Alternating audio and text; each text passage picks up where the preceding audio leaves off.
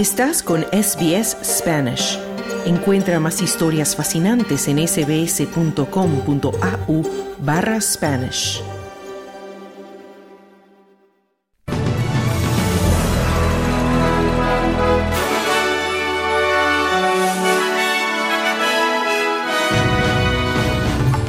Anthony Albanese vuelve a contratar COVID-19 retrasando la reunión de Gabinete Nacional que se enfoca en el coste de energía. Se espera que el tipo oficial en efectivo volverá a subir esta tarde, allanando el camino para nuevas subidas de los tipos de interés. Y nuevo estudio revela que las mujeres inmigrantes y refugiadas no pueden desarrollar su potencial económico en Australia.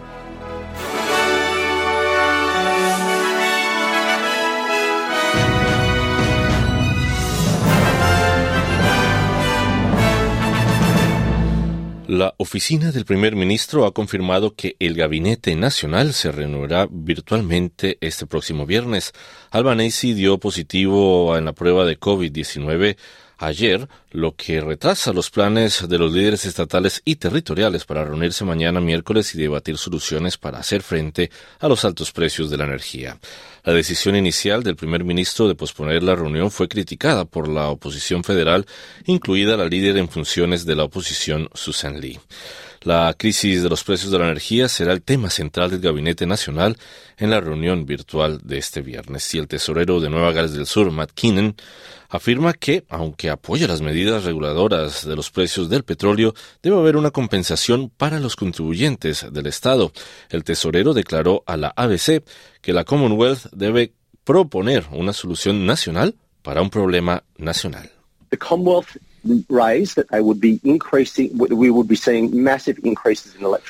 La Commonwealth planteó que en su presupuesto de hace más de dos meses que aumentaría, que veríamos aumentos masivos en las facturas de electricidad. Dijeron que ofrecerían una solución y hasta ahora han estado consultándose a sí mismos y a los sindicatos y me preocupa que todo lo que estén ofreciendo sea una excusa o un plan para pasar la pelota a todos los demás. Albanese negó las afirmaciones y dijo que se habían dado muchos detalles sobre lo que se propondría por parte de la mancomunidad. Aún no está claro si el primer ministro podría seguir adelante con su viaje previsto para Papúa Nueva Guinea la próxima semana. Se espera que el Banco de la Reserva de Australia introduzca hoy otra subida de los tipos de interés, pero no se descarta una pausa. El Banco de la Reserva de Australia lleva subiendo los tipos de interés desde mayo para hacer frente al aumento de la inflación, con otra subida de 25 puntos básicos para situar el tipo al contado en el 3,1%. Los cuatro grandes bancos esperan otra subida de tipos cuando el Consejo se reúna hoy, pero el director Philip Lowe ha dejado abiertas sus opciones. Altos funcionarios del RBA han señalado en tiempo que tardan las subidas de los tipos de interés en repercutir en la economía.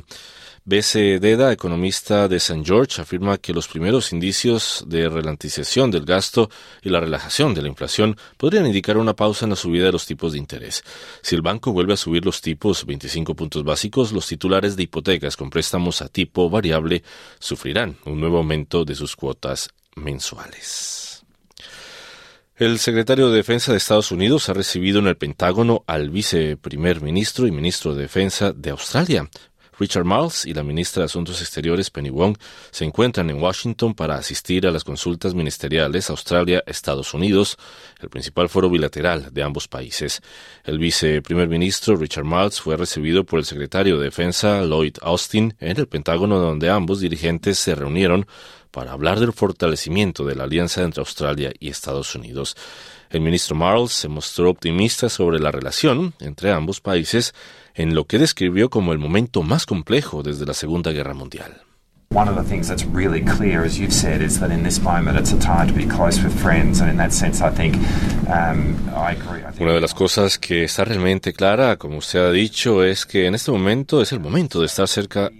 de los amigos.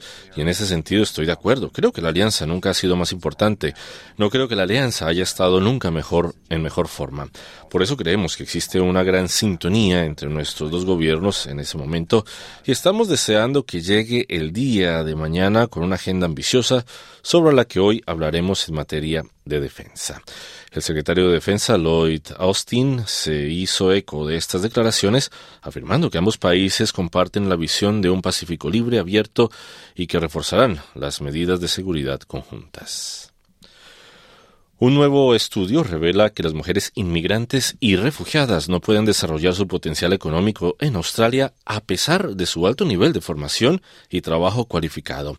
El informe Untapped Potential o Potencial Desaprovechado de la Universidad de Canberra, encargado por Settlement Services International, revela que las mujeres inmigrantes y refugiadas nacidas en países de renta baja y media tienen, por término medio, más estudios que las australianas. A pesar de esta educación, estas mujeres tienen más probabilidades de estar subempleadas y de querer trabajar a tiempo completo a menudo debido a cualificaciones no reconocidas. El jefe de investigación y política de Settlement Services International, Taj McMahon, afirma que esta comunidad podría ofrecer un impulso muy necesario a la escasez de cualificaciones en nuestra economía.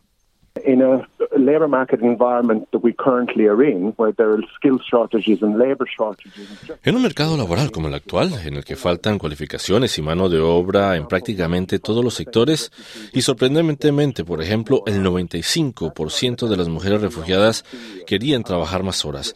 Esa no es la narrativa que escuchamos a menudo sobre los refugiados o sobre las mujeres refugiadas.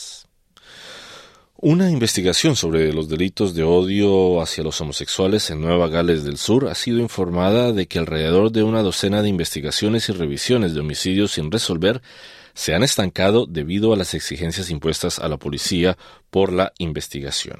El abogado que asiste a la investigación, Peter Gray, afirma que se ha enviado una carta de la policía a la investigación en la que se afirma que se han desviado considerables recursos policiales para responder a citaciones y presentar documentos. Según Gray, la carta indica que dos investigaciones y revisiones del equipo de homicidios sin resolver han tenido que ser suspendidas. La Comisión Especial de Investigación en su segundo bloque de audiencias está examinando el enfoque de la policía de Nueva Gales del Sur a los presuntos crímenes de odio contra personas LGBTIQ entre 1970 y 2010. Se espera que el suave clima de Queensland se vea interrumpido por temperaturas abrasadoras este verano. Según la Oficina de Meteorología, las temperaturas se dispararán en todo Queensland a partir de hoy con zonas del extremo occidental del estado que podrían superar los 45 grados.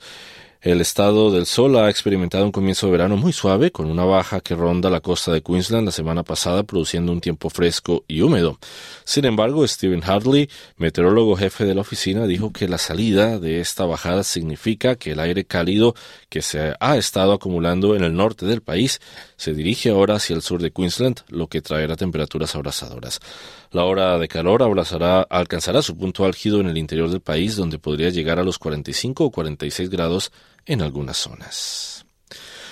Sigue aumentando el número de víctimas mortales del deslizamiento de tierras que sepultó un autobús público en el noreste de Colombia. Al menos 27 personas han muerto, entre ellas tres menores, mientras continúan las operaciones de búsqueda y rescate. El desprendimiento provocado por las fuertes lluvias afectó al vehículo entre las localidades de Pueblo Rico y Santa Cecilia en el departamento de Risaralda el domingo a unos 230 kilómetros de la capital. El gobernador Víctor Tamayo proporcionó información actualizada. Sí, dentro de las personas que pudimos rescatar con vida, una niña de 7 años que en este momento la tenemos en el Hospital San Jorge de Pereira con algunas lesiones menores y que desafortunadamente la encontramos aferrada a su mamá, en donde además eh, falleció un niño de un poco más de un año, hermanito de ella, en una tragedia eh, mayúscula frente a esta situación que estamos atravesando. Colombia ha estado experimentando condiciones meteorológicas extremas durante su tercer año del patrón climático de la niña. La Casa Blanca ha condenado los comentarios del expresidente Donald Trump en los que pedía que se anulara la constitución estadounidense para poder rehacer también a su favor el resultado de las elecciones del 2020. El portavoz de la Casa Blanca, Andrew Bates, afirma que un ataque a la constitución es una anatema para el alma de nuestra nación y debe ser rechazado. El líder de la mayoría del Senado, Chuck Schumer, también ha pesado animando a los republicanos a dejar de lado a Trump su búsqueda de la candidatura presidencial de la República para el 2024. Last week he had dinner with anti-Semites and now he's calling for an end La semana pasada cenó con antisemitas y ahora pide el fin de la democracia constitucional estadounidense. Donald Trump está fuera de control y es un peligro para nuestra democracia. Ahora me alegra ver que varios líderes del Partido Republicano, incluido el líder McConnell, empiezan a condenar a Trump. Más vale tarde que nunca. Trump ha repetido constantemente la falsedad de que tuvo un fraude generalizado en las elecciones del 2020 que acabó influyendo en el resultado final. Y los seguidores de la leyenda del fútbol Pelé se han ah, acogido de la mano y rezado por el astro durante una ceremonia frente al hospital de Sao Paulo donde recibe tratamiento médico. El anciano aficionado Arlindo Márquez dice que está de pie frente al hospital sosteniendo un cartel hecho a mano como muestra de apoyo al exjugador considerado uno de los mejores futbolistas de todos los tiempos. Tengo una adoración fantástica por Pelé. I have a great admiration for Pele and I have followed his career since 1958. Then he became a wonderful idol. Tengo una gran admiración por Pelé y he seguido su carrera desde 1958. Entonces se convirtió en un ídolo maravilloso. Y ahora con esta tristeza de que se avecina, pensaba en cómo podría honrar a esta persona que tantas alegrías me dio en el fútbol. El diario Fola de Sao Paulo ha informado que Pelé se encuentra bajo cuidados paliativos después de que la quimioterapia dejara de tener los resultados esperados.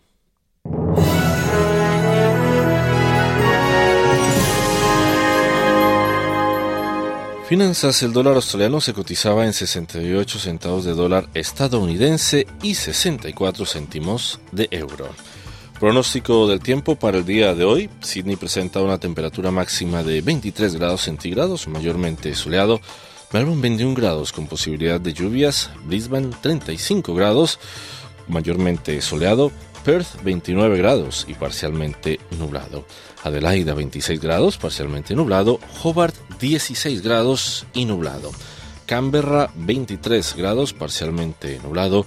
Y Darwin 35 grados con posibilidad de lluvias y de tormentas. Hasta aquí el boletín de noticias de Radio SBS. Quédate en sintonía de hora 13. Muy buenas tardes.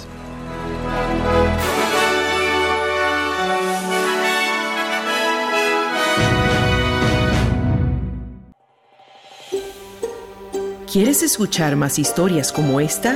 Descárgatelas en Apple Podcasts, Google Podcasts, Spotify o en tu plataforma de podcast favorita.